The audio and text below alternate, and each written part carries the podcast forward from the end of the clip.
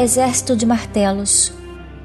Sinto que se não aparecer uma mão, eu não saio daqui dessa construção com ares de muros de Berlim. Enquanto aguardo, ouço de longe uma Márcia se aproximando. E esse é o único som das últimas horas. Seria apavorante para qualquer um. Não para mim, que me acostumei às trincheiras da morte. Eles estão vindo do lado em que se encontra a neblina que eu preciso atravessar. Estou segura que não são inimigos, pois todos esses residem dentro de mim. Então, o que para muitos é medo, para mim só pode ser esperança. Tudo que restou e que ainda pode ser perdido, pouco me importa. Pouco me importa mesmo.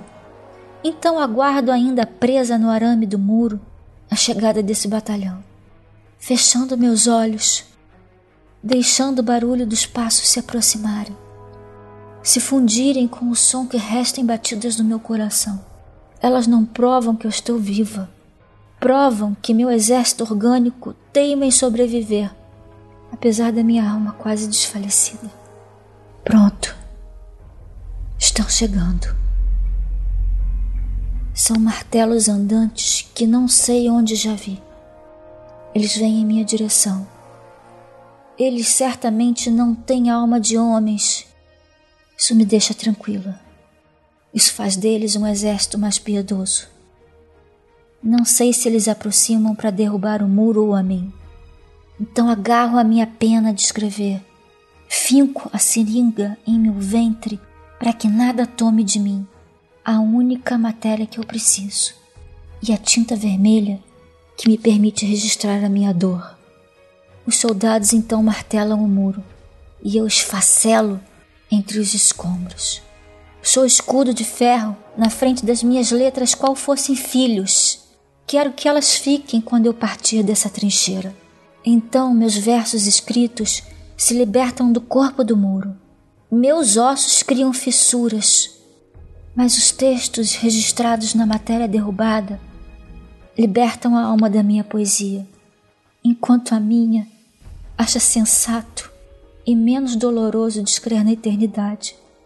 Os martelos também somem. Estou de pé, olho para minha virilha e curiosamente o sangue sobe pelas minhas pernas, entra na minha ferida e fecha as portas da minha pele. Devo ter medo da fuga para dentro de mim?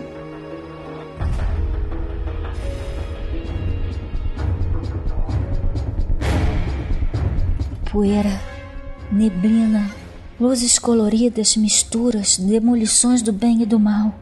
De longe, uma mão vem se aproximando, aproximando. Para na minha frente. Ela é gigante e delas saem formigas. Ladeando esse símbolo indecifrável estão Buñuel e Dali. Eles chegam e suas roupas transmutam como vestes de santos, heróis e príncipes salvadores. Como conheço esse desconhecido, confio neles mais do que no real. Me sento sobre essa mão enorme. Espero a compreensão dos próximos passos, neblina dentro. Surge uma densa fumaça colorida como os gases do Vesúvio.